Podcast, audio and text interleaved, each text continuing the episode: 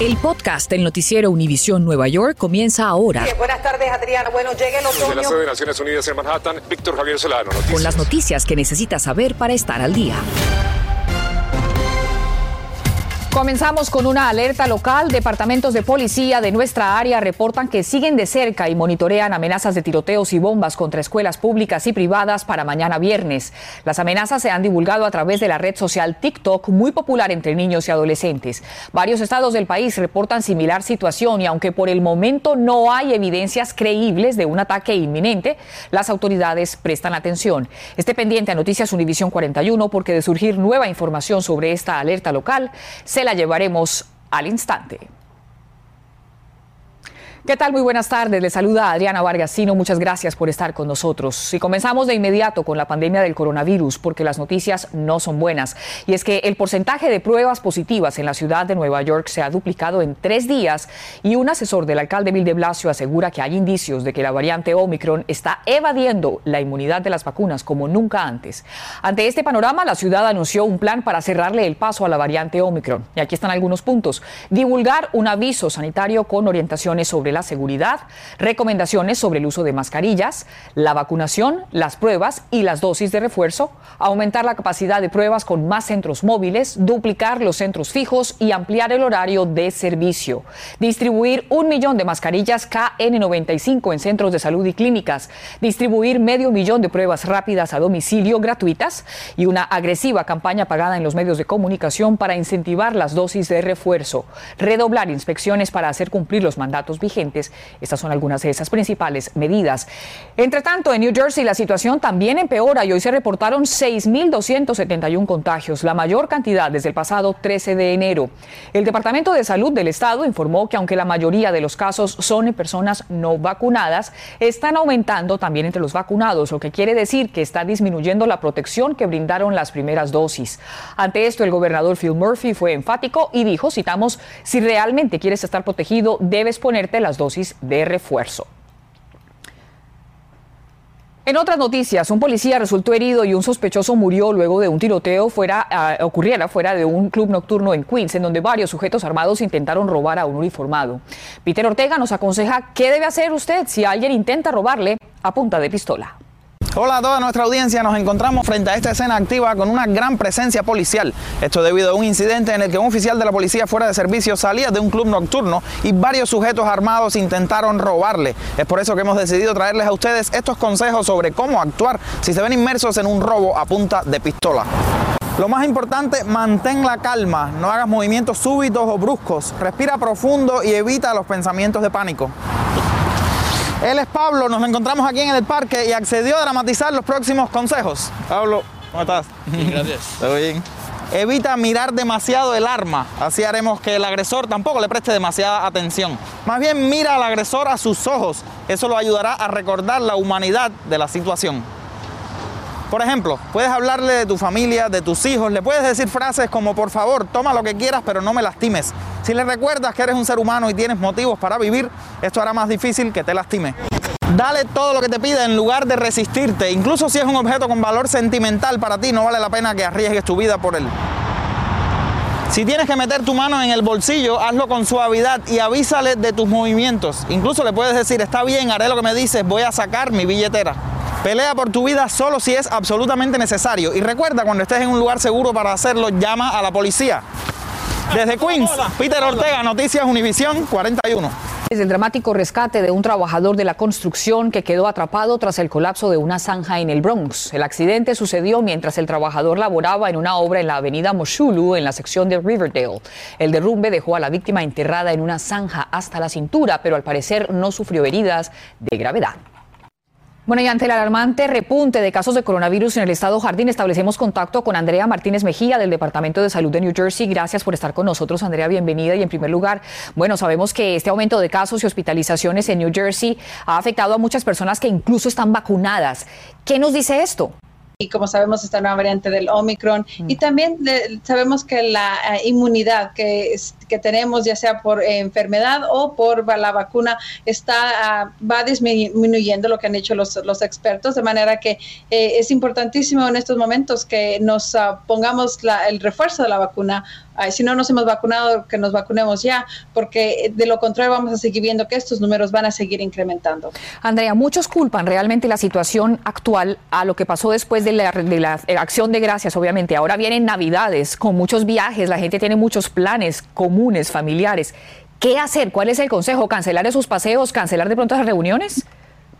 Lo que se está pidiendo es que primeramente es ponerse, si usted está vacunado, póngase el refuerzo que le va a ayudar a incrementar esa inmunidad nuevamente.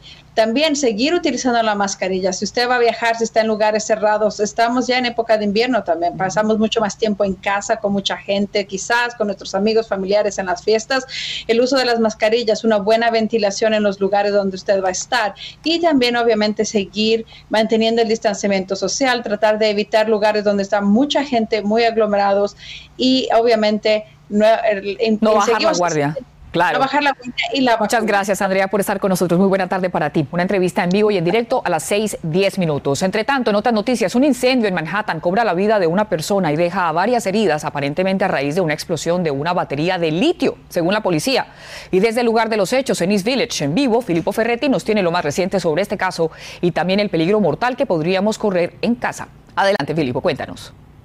Así es, Adriana, efectivamente fue un incendio que cobró la vida a una persona, otras siete esta tarde siguen en el hospital, tres en graves condiciones. Todo ocurrió en este edificio, al piso 4 de este edificio esta mañana, aproximadamente a las 7 de la mañana. Durante más de una hora, más de 200 bomberos se intentaron luchar contra las llamas. Eh, fue un rescate bastante eh, peligroso. Fíjate que algunas personas, por lo menos dos, intentaron salvarse de las llamas tirándose de las ventanas y trepándose en unas tuberías que hay en el lado izquierdo de este edificio. Como tú decías, la causa probable es una batería al litio porque los investigadores del Departamento de Bomberos encontraron en el piso 4 varias bicicletas eléctricas y al parecer, y todavía eh, hay que confirmarlo, eh, al parecer una de esa batería explotó y causó este gran incendio. Adriana, esta es toda la información que comparto contigo en vivo desde East Village, en el Bajo Manhattan. Yo soy Filippo Ferretti. Seguimos con más de nuestro noticiero. Estás escuchando el podcast del noticiero Univisión Nueva York. En otros temas, inmigrantes hispanas tienen a veces los trabajos más difíciles para poder ganarse el pan de cada día y muchas ven sus derechos violados, como el caso de las asistentes médicas del hogar. Precisamente hoy hicieron una protesta y Mariela Salgado las acompañó en este acto y nos cuenta qué es lo que exigen. ¿Qué queremos? Están cansadas, pero sus voces no. Las alzaron afuera de United Jewish Council, la agencia que según dicen las abusa con turnos de hasta 24 horas cuando trabajan como home attendants, empleadas del cuidado del hogar. Cuando un paciente necesita 24 horas es por dos razones. Una es porque o no duerme totalmente o es un paciente de cama. Y si es un paciente de cama, tú tienes que estarlo tornando de posición cada dos horas. Claro, para que, no, le para que no se le armen heridas en el cuerpo. Exacto, no hay momento en que la persona pueda descansar, la persona que lo está cuidando. Para las, el día de la jornada de 24 horas. Preparaban los letreros y nos narraban de los esfuerzos que han hecho organizaciones comunitarias que están tratando de ayudar a estas empleadas. ¿Y les han respondido? ¿Quién? Eh, United Jewish Council? No. Ellos no. Nosotros le enviamos una carta pidiéndole una cita con ellos para, para hablar, discutir sobre la, 24 horas, cómo terminarla, y ellos no, no, no ignoraron. ¡Que paguen nuestro dinero! Para que esta protesta no se quede solo en palabras, nosotros decidimos contactar directamente y en persona a esta entidad, United Jewish Council, la agencia para la que trabajan. Hello, this is Univision. Pero no tuvimos respuesta. Así que queremos que United Council tumbe las 24 horas y ponga dos turnos, 12 de día y 12 de noche. Entonces, ¿quién defiende a estas mujeres? La pregunta la llevamos al Departamento del Trabajo.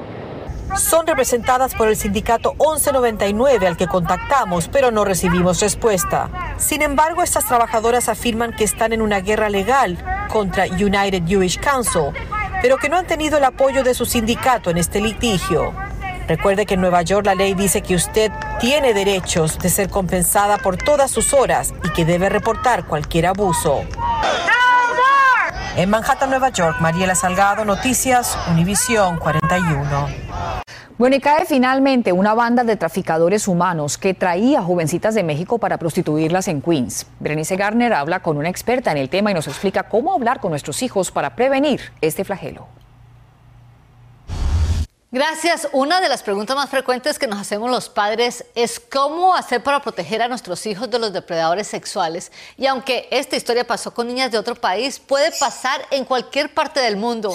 Así que esto es lo que debemos saber. No es como en las películas que uh, se roban a las niñas y las prostituyen. La doctora Costioquina de Reyes del Comité Internacional en contra del Tráfico Humano explica que este crimen es más común de lo que creemos. Hay 25 millones de personas que están viviendo en esclavitud y pensarás que es algo del siglo pasado, pero lamentablemente puede pasar a cualquiera. ¿Qué podemos hacer en las casas para evitar que estos niños caigan? Uno, la concientización, explicar a las niñas de que esto existe de que son vulnerables, de que les pueden pintar castillos en el aire. ¿Y cómo explicarles eso? La respuesta tal vez está en este famoso cuento, La Caperucita Roja. Con él puede explicarle a los más pequeños que hay lobos feroces disfrazados para conseguir lo que quieran.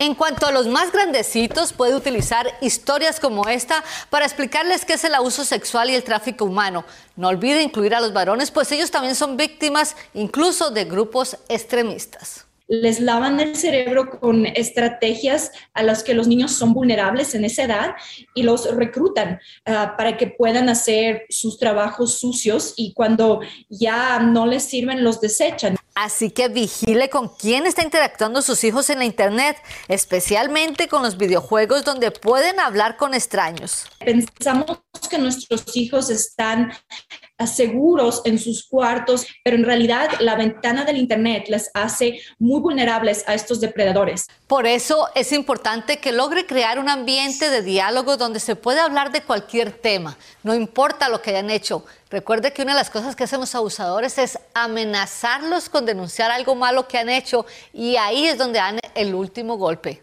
Prince Garner, Noticias Univisión 41. Y pasamos con una alerta informativa. El panel asesor de los Centros para el Control y Prevención de Enfermedades, CDC, advierte que la mayoría de los estadounidenses deben vacunarse con Pfizer o Moderna en vez de la de Johnson Johnson, debido a que esta podría causar graves coágulos de sangre.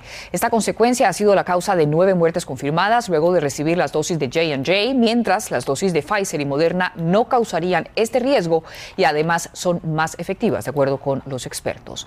Entre tanto, con los viajes y la Navidad a la vuelta de la esquina, doctores de la organización Somos Community Care hicieron un llamado de urgencia a los neoyorquinos a vacunarse y a los que ya están vacunados a recibir la dosis de refuerzo. El pedido ocurre ante un aumento de casos del coronavirus, como lo hemos visto a nivel nacional, y también la aparición de la variante Omicron. El llamado se realizó esta mañana a través de una conferencia de prensa en un centro médico de Somos en Harlem, en donde asistieron pues muchas personas que fueron inmunizadas por los propios médicos de la red Somos. Gracias por escuchar el podcast del noticiero Univisión Nueva York. Puedes descubrir otros podcasts de Univisión en la aplicación de Euforia o en univision.com diagonal podcasts.